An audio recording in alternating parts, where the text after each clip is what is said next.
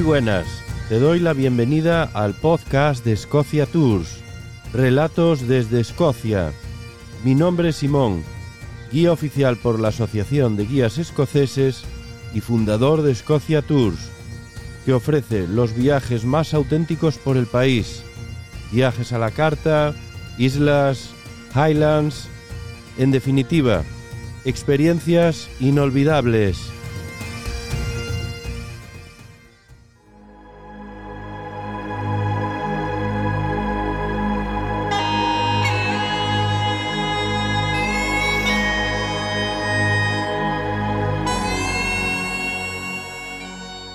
Muy buenas y bienvenidos a todos y a todas. En esta ocasión os contaré la fascinante historia de un rey heroico, Robert de Bruce, el rey de los escoceses, también conocido como Robert First o Roberto I, el cual fue un auténtico guerrero medieval y un fugitivo que liberó a Escocia del dominio inglés ganando la decisiva batalla de Bagnumbar en 1314 y finalmente confirmando la independencia escocesa con el Tratado de Northampton en 1328, dando un punto casi final a las guerras de independencia, que en su momento comienza William Wallace aproximadamente en el año 1296.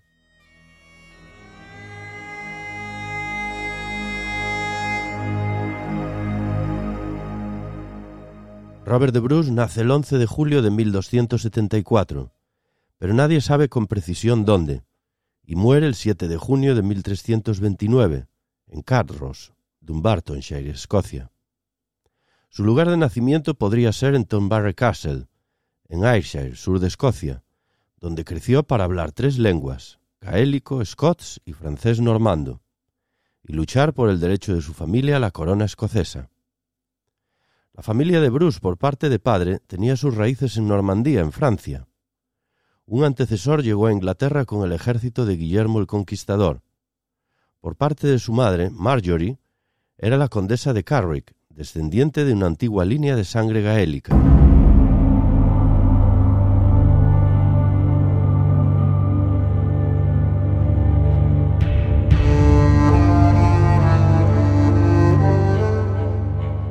En una tormentosa noche de marzo de 1286, Alejandro III, rey de Escocia, viajó desde el castillo de Edimburgo a unirse con su nueva prometida venida de Francia, a una mansión en Fife, al norte del estuario del Forth. Ignoró los consejos de esperar a que pasase la noche y la tormenta, y se aventuró en esta travesía romántica en barco contra los elementos. Sus guías perdieron contacto con él, y en la mañana siguiente, el rey yacía muerto en costa con su cuello roto. Escocia se precipitaba de esta forma una crisis dinástica, que no se resolvería hasta 40 años después. El rey inglés, Eduardo I el Zancudo o el Martillo de los Escoceses, el que tanto os nombré en el capítulo de William Wallace, reclamó superioridad feudal sobre los escoceses y concedió la corona a John de Balliol en 1290.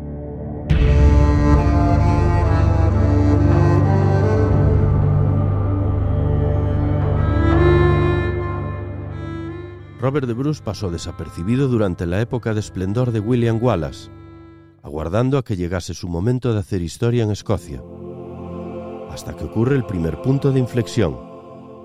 Robert de Bruce asesina a John Comyn en el altar de una iglesia en Dumfries, al sur de Escocia, en febrero de 1306, ayudado también por sus seguidores.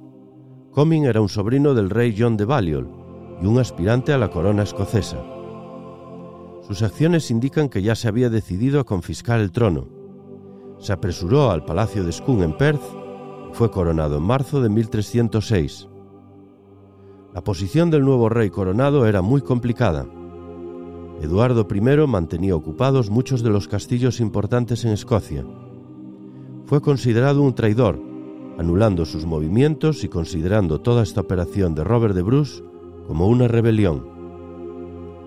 En este mismo año de coronación, Roberto I es derrotado en dos ocasiones diferentes en el verano de 1306. Su esposa y muchos de sus seguidores capturados y tres de sus hermanos ejecutados. Robert pasa a ser un proscrito y un fugitivo. se escondió en la remota isla de Ratling, al norte de la costa irlandesa. Aquí en esta época de introspección y vida errante y de ermitaño, está la curiosa historia de la araña que al parecer haría cambiar los destinos de Escocia. Cuando Robert de Bruce se encontraba en esta situación de frustración, ya casi tirando la toalla, hay que pensar que había perdido dos batallas y era fugitivo y fuera de ley en su propia tierra, y además se habían cobrado muchas vidas de seres queridos y compañeros. Sentado en una cueva, al lado del fuego, entre grietas y crujidos del viento, observaba en la pared enfrente cómo una araña trataba de pasar de un punto a otro columpiándose hasta seis veces, sin conseguirlo, y así lo contó Robert, que se apostó a sí mismo si esta pobre criatura lo intentaría una séptima vez. Y así fue y lo consiguió. Esta pequeña criatura le recordó, le enseñó una lección de vida muy importante. Él luchó dos veces y cayó. Merecía la pena levantarse e intentarlo una vez más. Desde luego que sí. La paciencia y la perseverancia son dos de las virtudes en esta vida tan necesarias.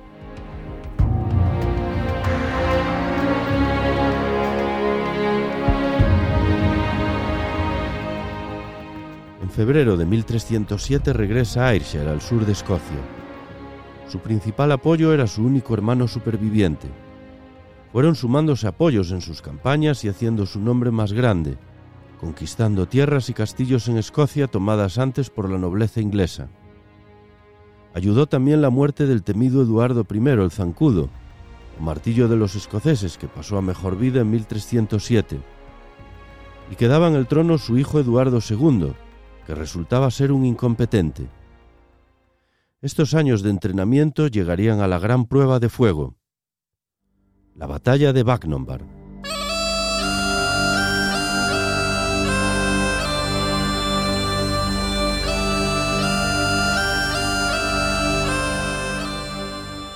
El 24 de junio de 1314 marcó el triunfo de Roberto I sobre el ejército inglés de Eduardo II ya desde mayo comenzó sus preparativos estableciendo el cuartel central militar cerca de Stirling y del lugar donde ocurriría esa batalla.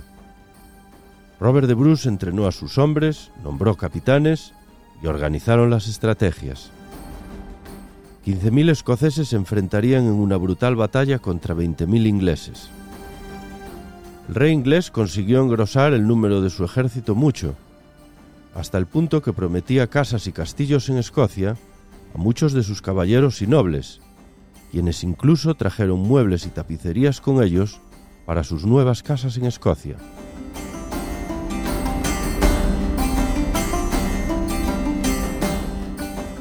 Y aquí se cimienta mucho sobre la historia de este país. Algunas de las divisiones del ejército escocés eran comandadas por familias que a la postre serían muy poderosas en Escocia, como por ejemplo los Stewart o Estuardo, o los Douglas, o también la división llegada del norte desde las Highlands bajo el apellido MacDonald. Esta victoria en Bagnumber es una de las más celebradas en la historia escocesa, y durante siglos esta batalla fue conmemorada en la literatura y en el arte. Marcó un punto de inflexión en las guerras de independencia, que finalizaría oficialmente 14 años después con la restauración de la independencia escocesa bajo el Tratado de Edimburgo-Northampton. La deposición de Eduardo II en 1327 y el comienzo de Eduardo III llevó a hacer la paz con Escocia en el 1328, mediante este tratado, en términos que incluía el, reconocimiento del título de Robert I como rey de Escocia y el abandono de todos los reclamos ingleses al señorío sobre Escocia. En los años posteriores a 1314, las energías de Robert de Bruce se centraron en asentar los asuntos internos del reino. James Douglas fue hecho caballero, adquiriendo un importante número de tierras en el sur de Escocia, que llegaría a ser el núcleo de poder de la familia más tarde.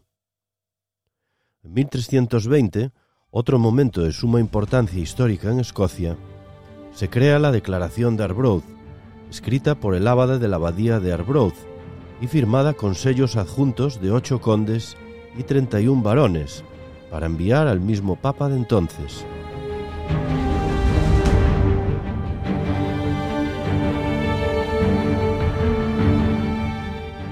Esta declaración subrayó brevemente la historia de Escocia y sus dificultades con los reyes de Inglaterra, escribiendo cómo Robert de Bruce emergió como líder para liberar a los escoceses de la opresión inglesa, cómo su gente lo reconoce como su verdadero heredero y monarca.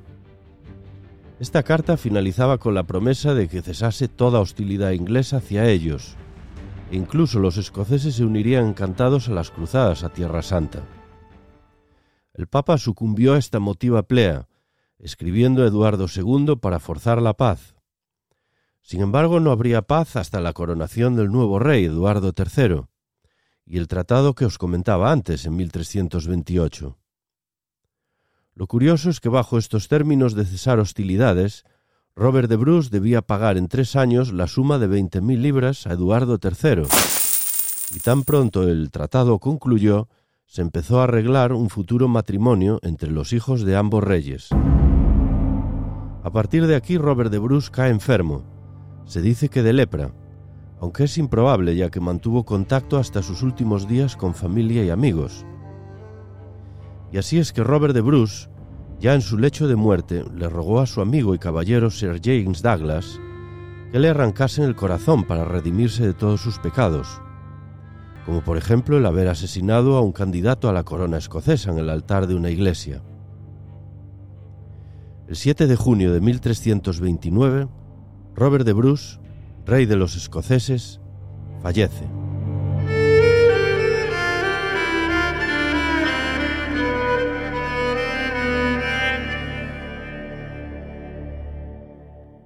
Su corazón es entregado a Sir James Douglas. Su cuerpo es llevado en una gran procesión a la abadía de Dunfermline y enterrado en el coro de la abadía, al lado de su reina Elizabeth, que había muerto dos años antes y aquí permanece aún hoy el cuerpo de Robert First. El corazón de Robert de Bruce, a principios de 1330 con Sir James y seis caballeros más, parte rumbo a España, desembarcando en Sevilla y recibidos por Alfonso XI, rey de Castilla y León por aquel entonces. Cuando se enfrentaron al ejército moro del rey de Granada, Douglas y un pequeño grupo llegaron a separarse y algunos de los caballeros fueron asesinados. Los huesos de Douglas y el corazón de Robert de Bruce fueron traídos de vuelta de esta particular cruzada a Tierra Santa, y hoy el corazón permanece en la abadía de Melrose.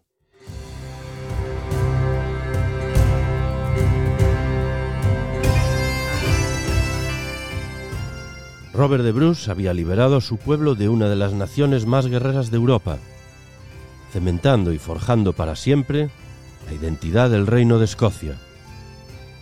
Gracias por acompañarme hasta aquí y hasta pronto.